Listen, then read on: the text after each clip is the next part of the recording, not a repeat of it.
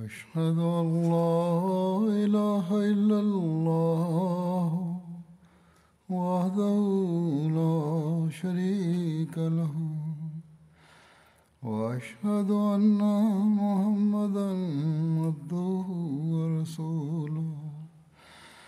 أما بعد فأعوذ بالله من الشيطان الرجيم.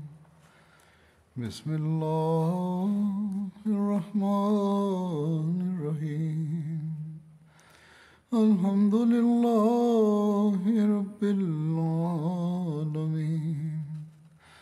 الرحمن الرحیم مالک یوم الدین إياك نعبد وإياك نستعين.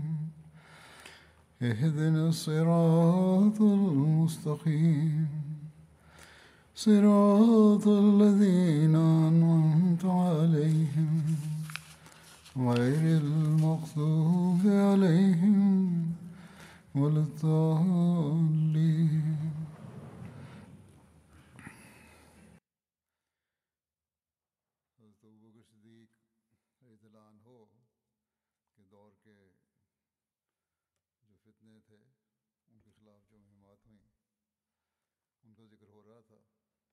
J'évoquais les campagnes menées contre l'insurrection du temps d'Abu Bakr radhiyallahu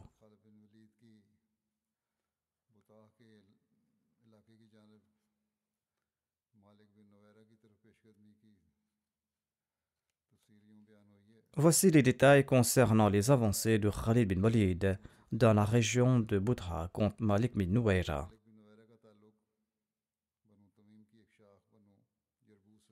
Boudra est le nom d'une source dans la région des Banu Asad. Malik bin Nouaira appartenait au clan Banu Yarmou, une branche des Banu Tamim.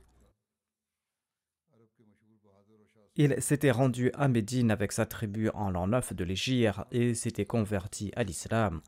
Malik bin Nouaira était l'un des chefs de sa tribu. Il était l'un des guerriers et cavaliers les plus célèbres de l'Arabie.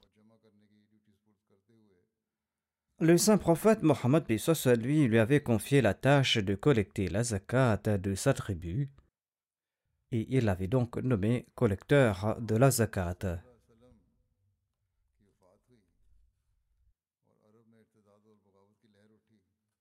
Mais lorsque le saint prophète Mohammed lui est décédé et que la vague d'apostasie et de rébellion s'est répandue en Arabie, Malik bin Nouara est également devenu un apostat. Lorsqu'il a reçu la nouvelle de la mort du saint prophète Mohammed lui, il s'en est réjoui et il a fait une fête. Les femmes de sa maison s'appliquaient du henné. Elles jouaient du tambour et elles exprimaient leur joie et leur bonheur.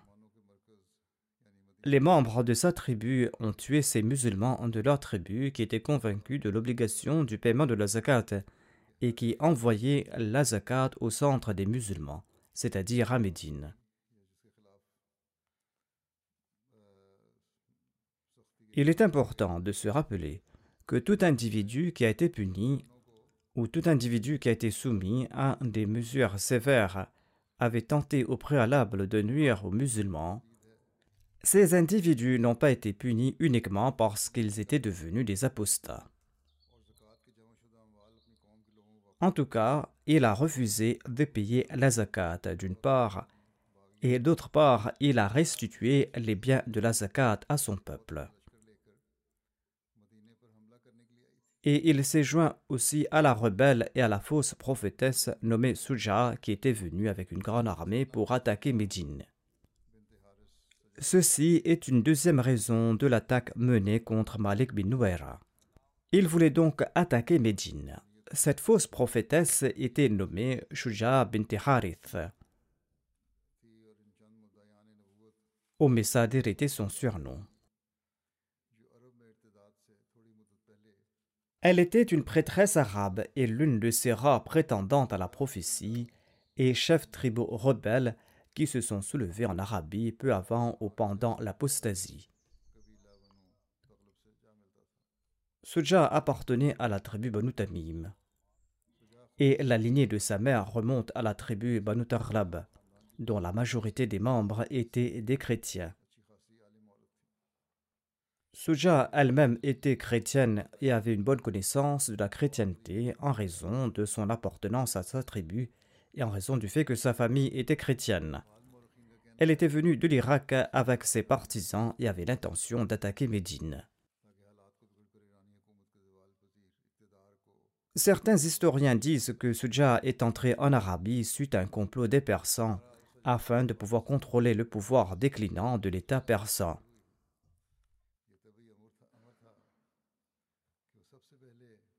Suja a été influencée par ces facteurs et elle est entrée dans la péninsule arabique. Et il était naturel qu'elle se joigne d'abord à sa tribu d'origine, c'est-à-dire les Banu Tamim.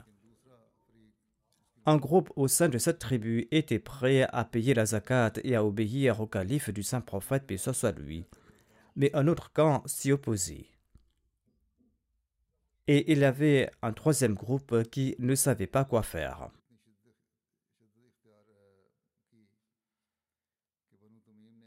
En tout cas, ce désaccord a pris une telle ampleur que les Banu Tamim ont commencé à se battre entre eux.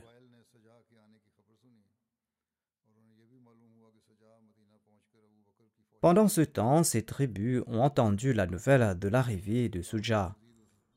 Et elles ont également appris que Suja avait l'intention de se rendre à Médine et de combattre les forces d'Abu Bakr.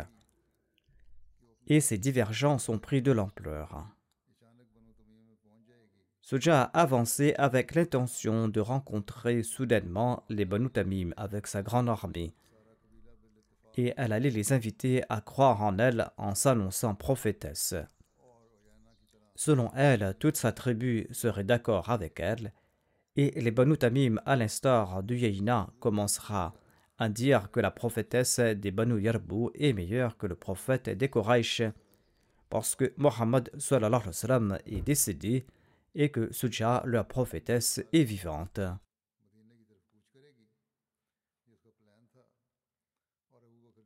Par la suite, elle se rendra à Médine avec les Banu Tamim.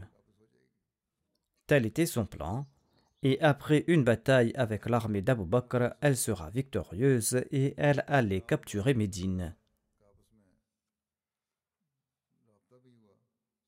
Suja et Malik bin Nouera sont également entrés en contact l'un avec l'autre. Lorsque Suja a atteint la frontière des Banu avec son armée, elle y est demeurée et elle a invité Malik bin Nouera, le chef de la tribu. Il l'a invité à se joindre à elle pour se réconcilier et pour attaquer Médine. Malik a accepté l'invitation à se réconcilier mais il lui a conseillé de s'abstenir d'envahir Médine et a déclaré qu'il valait mieux anéantir l'ennemi au sein de sa tribu en premier avant de se rendre à Médine et de combattre l'armée d'Abu Bakr Suja a apprécié cette suggestion et elle a déclaré Je suis une femme des Banu Yarbu et je ferai ce que tu souhaites faire.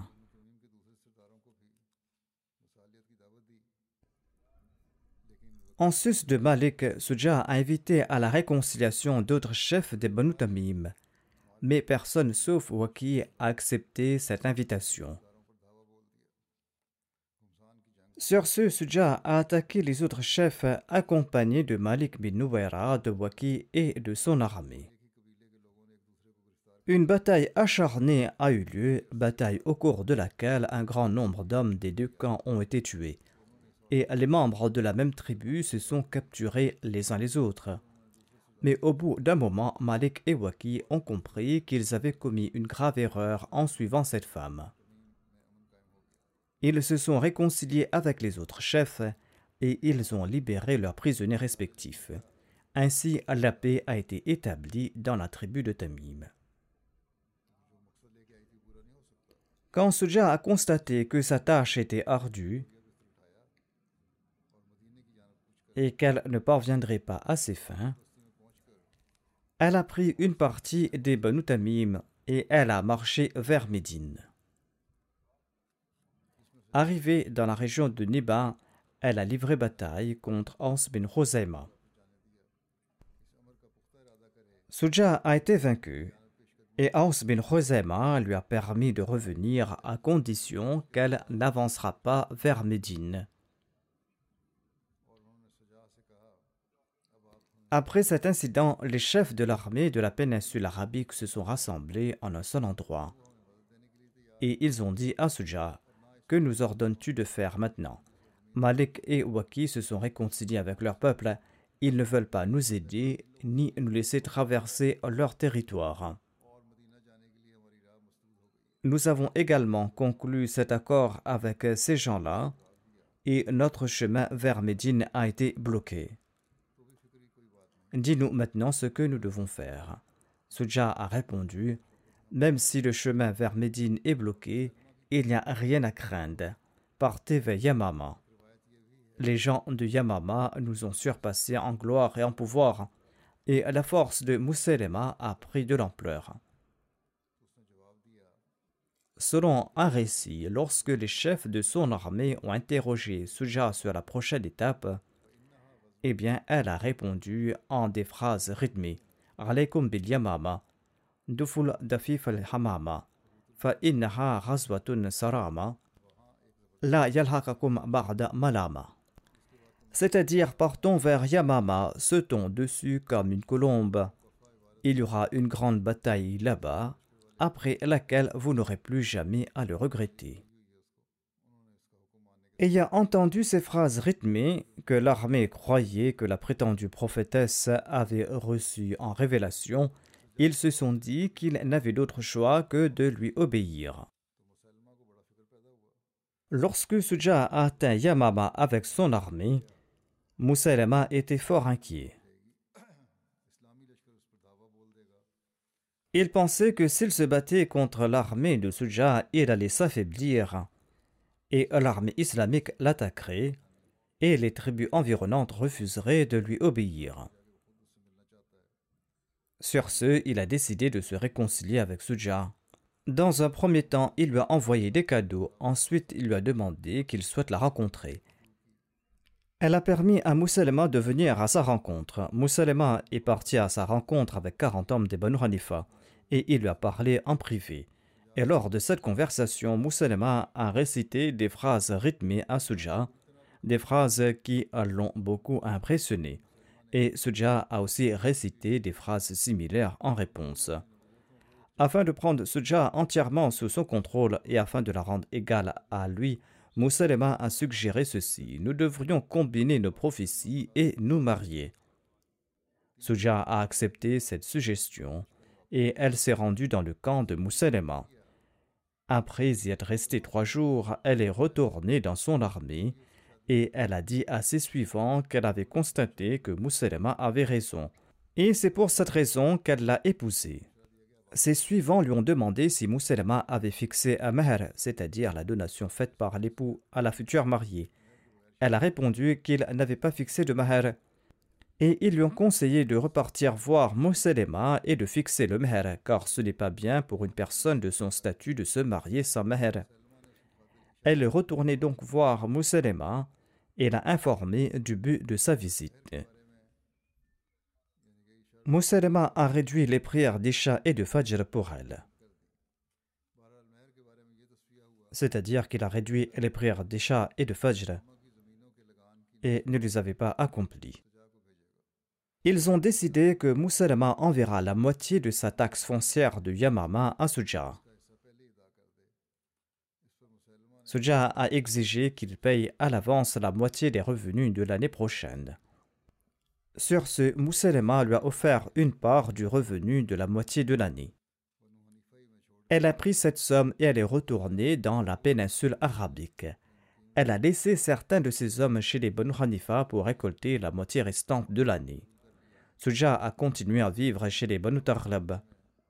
Plus tard, elle s'est repentie, et d'après les récits, elle s'était convertie à l'islam.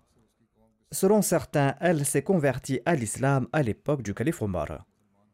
Et l'émir Muawiyah l'avait envoyée chez sa tribu les Banu Tamim lors de l'année de la famine. Elle a vécu là-bas en tant que musulmane jusqu'à sa mort.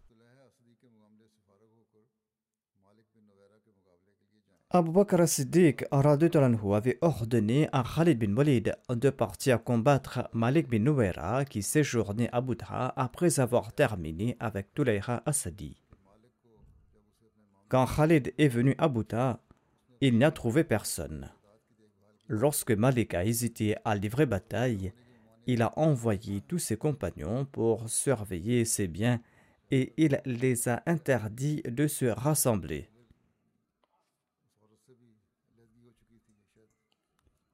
Il s'est dit que le combat sera difficile et il s'était peut-être déjà séparé de cette femme. Et c'est pour cette raison peut-être qu'il avait pris ces mesures. En tout cas, Khalid a envoyé des troupes ici et là, et il leur a ordonné de prêcher le message de l'islam partout où ils se rendraient, et d'arrêter ceux qui ne répondaient pas, et de tuer tous ceux qui se battaient.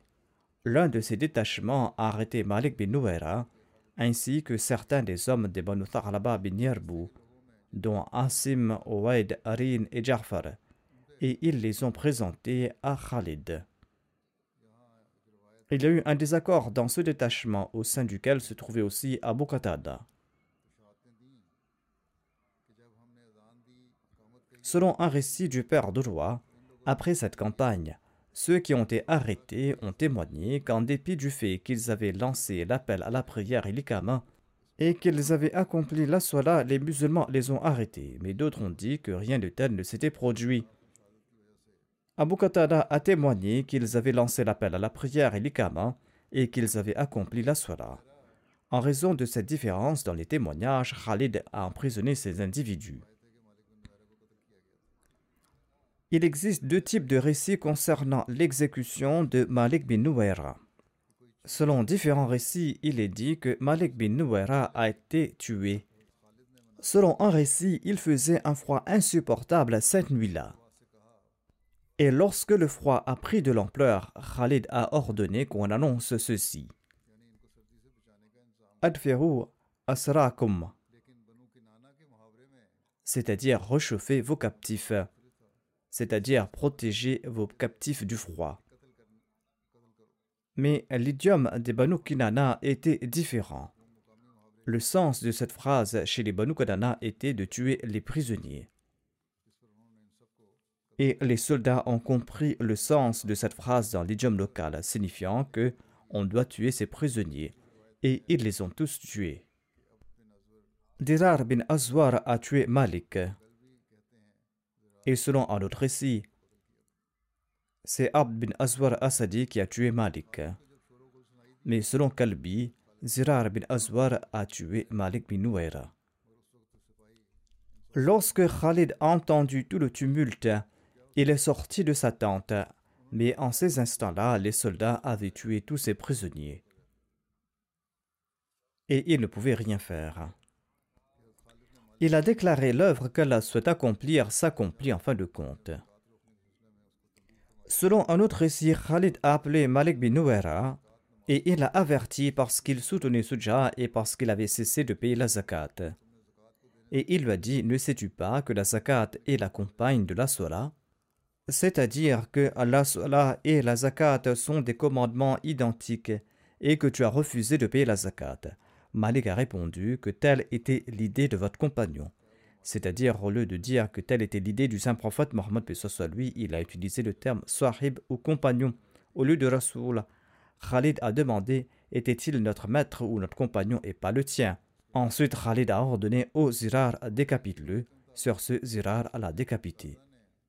Ceci est un récit sur sa mort.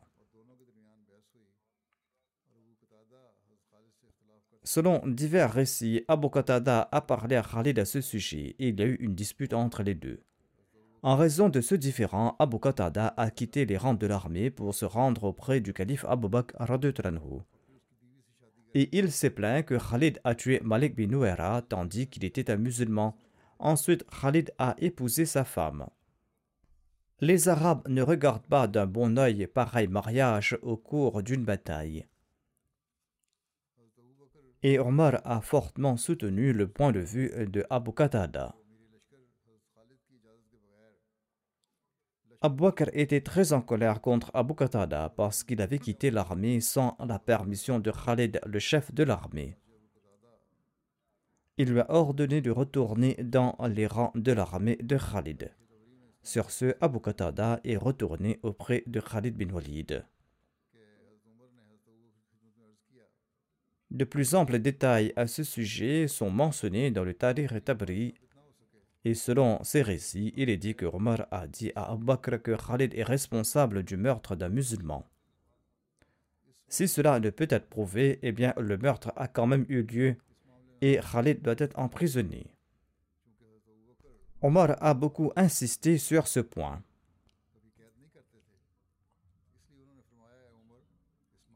Abu Bakr n'a jamais emprisonné ses subalternes et ses officiers militaires. Sur ce, il a déclaré Omar, tais-toi. Khalid bin Walid a commis une erreur de jugement. Ne dis rien à son sujet. Et Abu Bakr a payé le prix du sang de Malik. Abu Bakr a écrit une lettre à Khalid et lui a demandé de venir à Médine. Il est venu, il a expliqué tout l'incident et il s'est excusé. Abu Bakr a accepté ses excuses. Un récit relate l'incident de la visite de Khalid à Médine. Khalid est revenu à Médine après cette expédition et il est entré dans la mosquée du saint prophète Mohammed à lui. Lorsqu'il est entré dans la mosquée, Omar lui a dit Tu as tué un musulman et tu t'es emparé de sa femme. Par Dieu, je vais te lapider. Khalid n'a pas prononcé un mot à ce moment-là parce qu'il pensait qu'Abu avait aussi la même idée. Ils sont partis voir Abu Bakr. Il a raconté tout l'incident, il s'est excusé. Sur ce, Abu Bakr a accepté ses excuses. Ayant obtenu l'agrément du calife, il a quitté sa présence. Omar était assis dans la mosquée et Khalid lui a dit Au fils d'Umle Shamla, viens vers moi. Qu'as-tu à dire? Omar a compris qu'Abu Bakr était satisfait de Khalid, d'où les propos de ce dernier. Omar s'est levé tranquillement, il est rentré chez lui et il n'a pas parlé à Khalid. Selon un autre récit, Mutamim bin Nuwaira, le frère de Malik, est parti voir le calife Abu Bakr pour se venger de la mort de son frère et il a demandé au calife de faire libérer les membres de sa tribu qui avaient été faits prisonniers.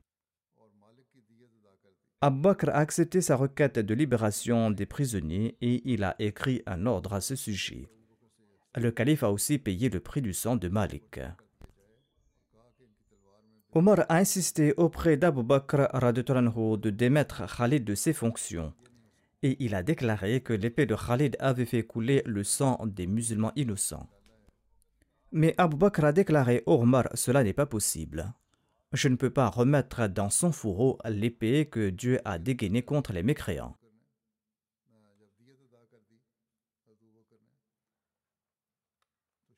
Étant donné qu'Abu Bakr avait payé le prix du sang, la justice a été établie selon la charia et aucune action supplémentaire n'était nécessaire.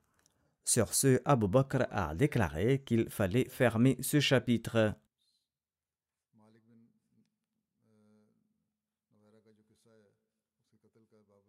Shah Abdulaziz Dehlawi a répondu à l'allégation concernant le meurtre de Malik bin Nuwaira. Il déclare dans son livre Torfa Athna Asharia que on n'a pas présenté l'interprétation exacte de ces faits. Il ajoute que tant qu'on ignore toutes les circonstances, l'objection n'a aucune importance.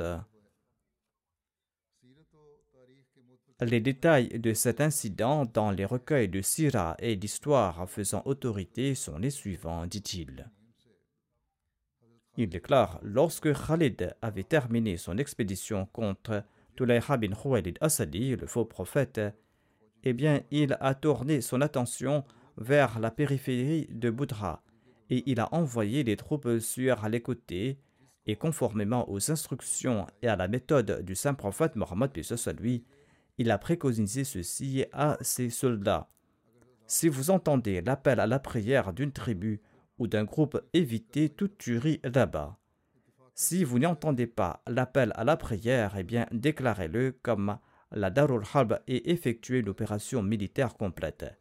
Par coïncidence, il y avait aussi Abu Qatada Ansari qui était dans ce groupe. et ce groupe a capturé Malik bin Nouera et l'a présenté à Khalid. Le saint prophète Mohammed soit lui avait confié à Malik la chefferie de Boudra et la responsabilité de collecter le moon dans son entourage. Abu Qatada a témoigné qu'il avait entendu l'appel à la prière, mais un groupe du même contingent a déclaré qu'il n'avait pas entendu l'appel à la prière. Mais des sources sûres des environs avaient soutenu, en présentant des preuves évidentes à la pluie, qu'en entendant la nouvelle de la disparition du saint prophète Mohammed lui, la famille de Malik bin Nouera avait organisé une grande fête. Les femmes s'étaient parées les mains du aîné et avaient joué du tambour et exprimé beaucoup de joie et de bonheur, et ils se réjouissaient du malheur des musulmans. Il y a un point supplémentaire à ce propos. Lors de la session de questions et de réponses avec Malik bin Nouera, Malik a prononcé à l'égard du saint prophète Mohammed soit lui des termes qu'utilisent uniquement les mécréants et les apostats, c'est-à-dire c'est-à-dire votre homme ou votre partenaire a dit ceci ou cela. En outre, en apprenant à la nouvelle de la disparition de l'envoyé d'Allah, Malik bin Nouera avait également rendu l'aumône reçue à son peuple en disant que la mort de cet individu vous a libéré de cette difficulté. Vu ces circonstances et ayant entendu les propos de Malik bin Nouera, Khalid était convaincu de son apostasie et il a ordonné son exécution. La nouvelle de cet incident est parvenue à Médine et Abu Qatada est retourné à Médine tout en colère contre Khalid et il a déclaré que Khalid était coupable. Au tout début, Omar Farouk était d'avis que le sang a été versé injustement et que des représailles étaient obligatoires. Mais Abu Bakr a convoqué Khalid et l'a interrogé sur l'incident. Et toute l'affaire lui était claire et il a acquitté Khalid et l'a rétabli à son poste antérieur.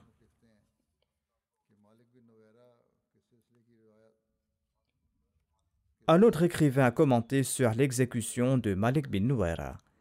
Il écrit qu'il y a de grandes contradictions dans les récits sur Malik bin Nouera. Était-il une victime innocente ou méritait-il réellement la mort? Il ajoute C'était l'orgueil, la fierté et l'hésitation de Malik bin Nouera qui étaient les causes de sa mort. Il y avait en lui des traces de l'ignorance, sinon, après le décès du saint prophète Mohammed soit lui, il n'aurait pas hésité à obéir au calife et à payer la zakat.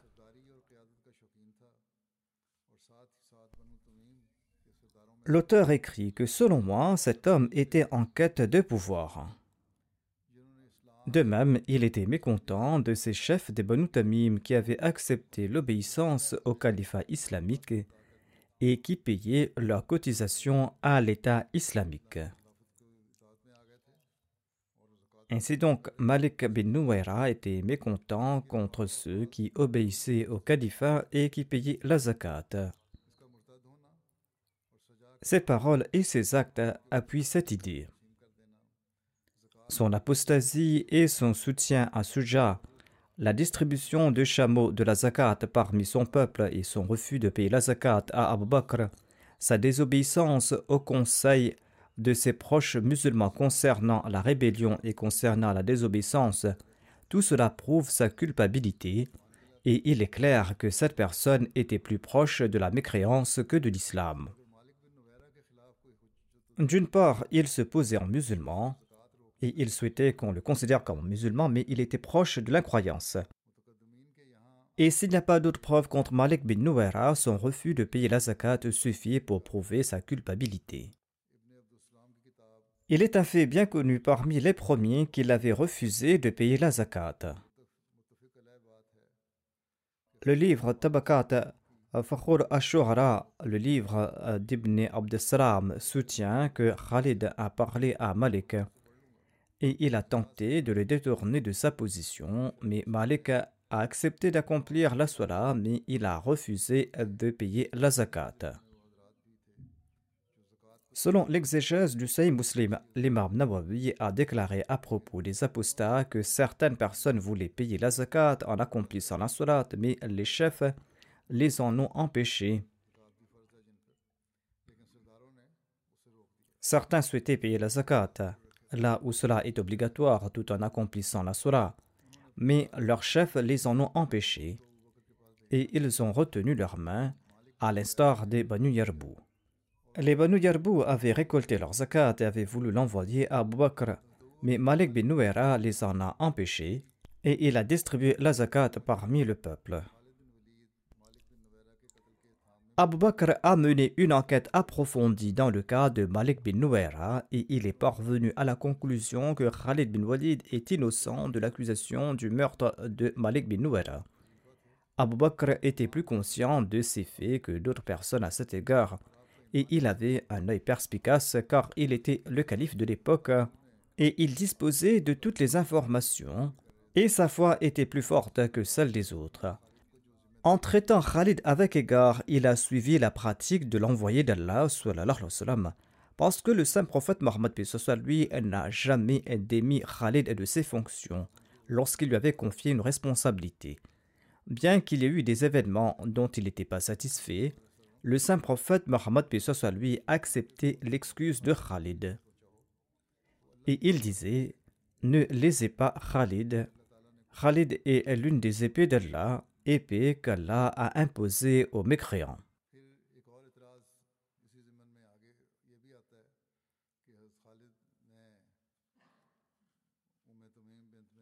Une autre objection à cet égard est que Khalid avait épousé Umetamim bint Minhal.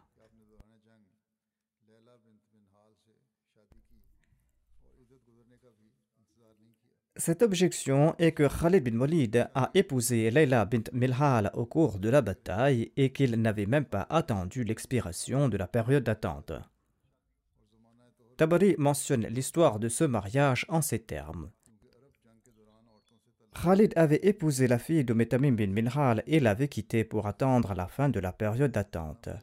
Car les Arabes considéraient que pareil mariage avec les femmes en temps de bataille était mauvais et il ridiculisait ceux qui le faisaient.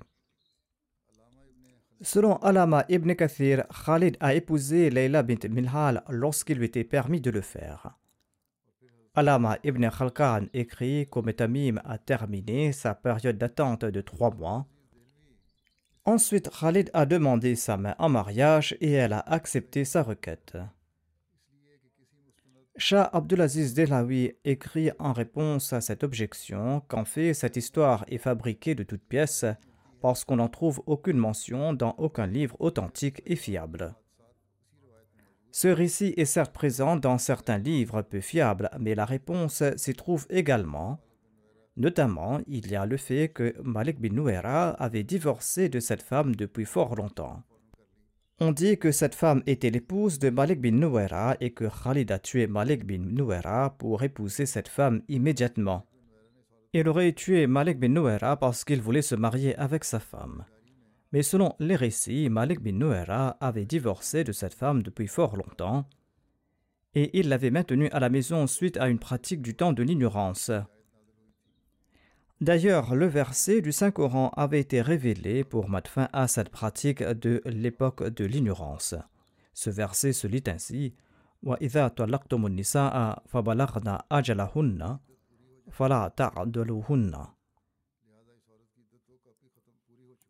Lorsque vous divorcez des femmes et que la ridda, c'est-à-dire leur période d'attente, est terminée, ne les retenez pas. L'idée de cette femme était terminée et le mariage était légal parce qu'elle était divorcée depuis fort longtemps et que Malik l'avait retenue à la maison. Un autre écrivain dit ceci à propos du mariage de Khalid. Il déclare Le nom de Metamim était Layla bint Sinan Minhal. Elle était l'épouse de Malik bin Nouera. Il y a eu de grands débats concernant le mariage de cette femme avec Khalid. Il y a eu de grands débats à ce propos. Mais en bref, certaines personnes ont accusé Khalid euh, d'être fasciné par la beauté de cette femme et de l'aimer tellement qu'il ne pouvait plus patienter. Et il l'aurait épousée dès qu'elle a été faite prisonnière. cela signifie qu'il ne s'agit pas d'un mariage mais d'un adultère, mais cette déclaration est une fabrication mensongère. On ne trouve pas de récit à ce propos dans les sources anciennes. Il n'existe pas de preuves dans ces sources anciennes.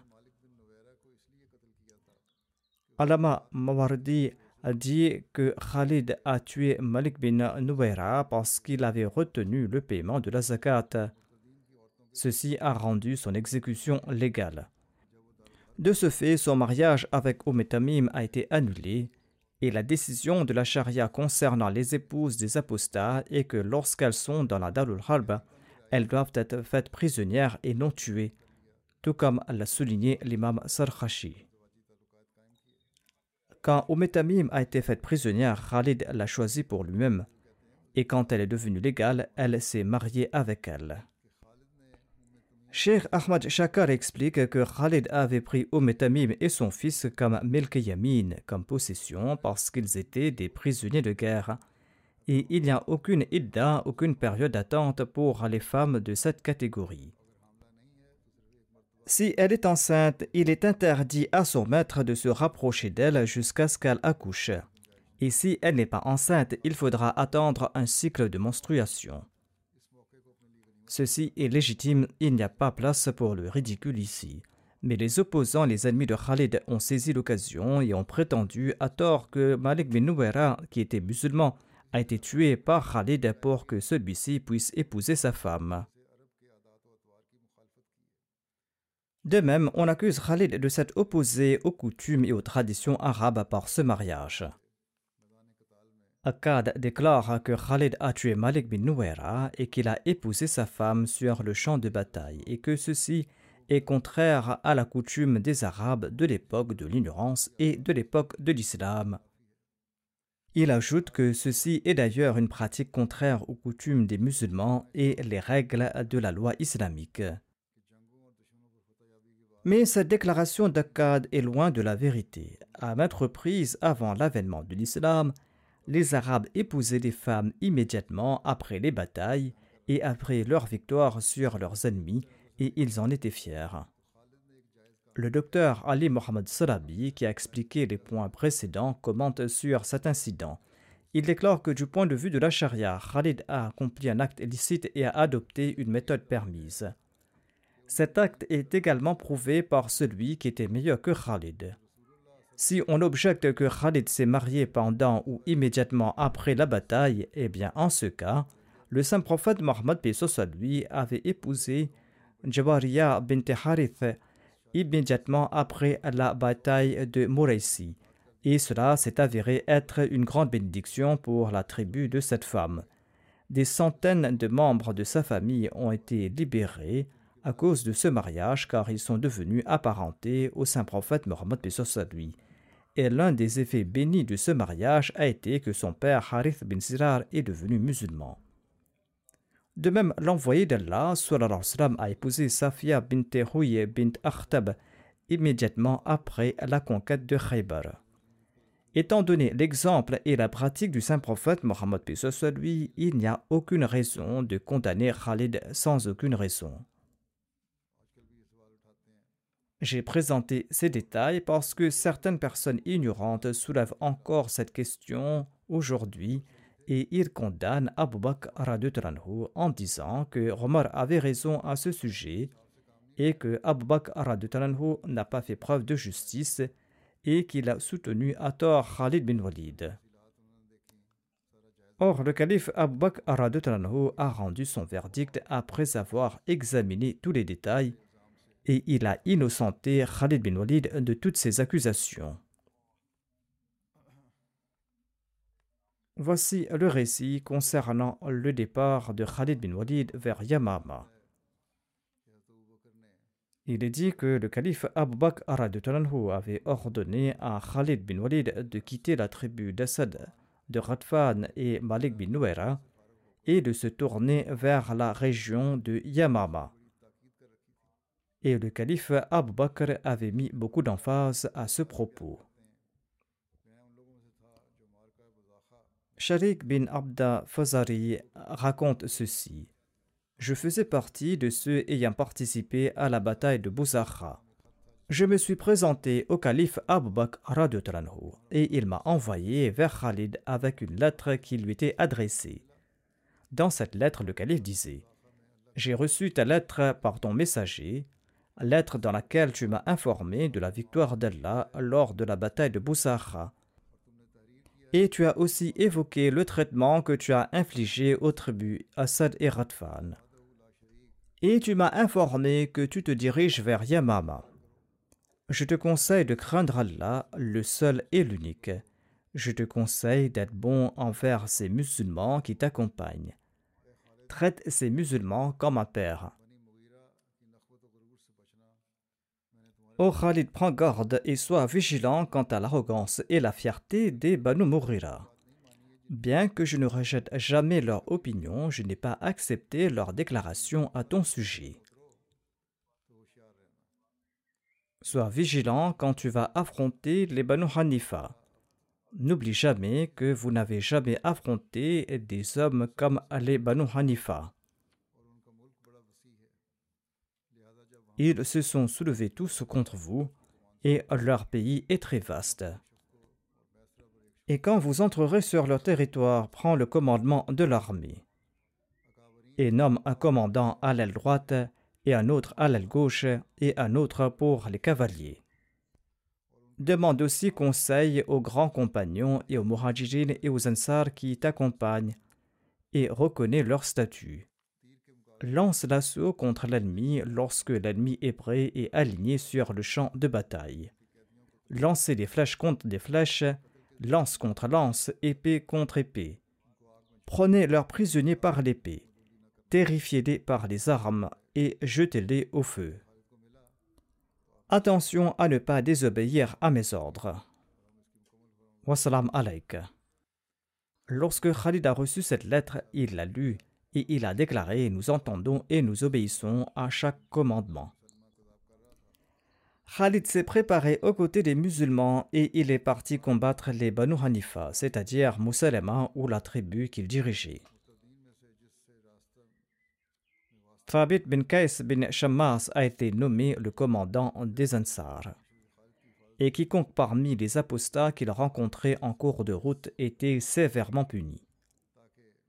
Et au même moment, Abu Bakr a envoyé une formidable armée équipée de meilleures armes afin de protéger l'arrière de l'armée de Khalid bin Walid, afin que personne ne puisse l'attaquer par l'arrière. Sur le chemin de Yamama, Khalid a rencontré de nombreuses tribus bédouines qui étaient devenues apostates. Il les a combattues et les a ramenées dans le giron de l'islam.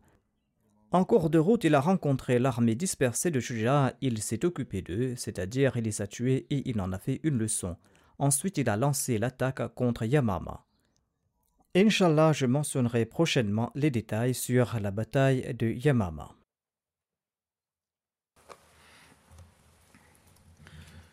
الحمد لله الحمد لله نحمده ونستعينه ونستغفره ونؤمن به ونتوكل عليه ونعوذ بالله من شرور أنفسنا ومن سيئات أعمالنا.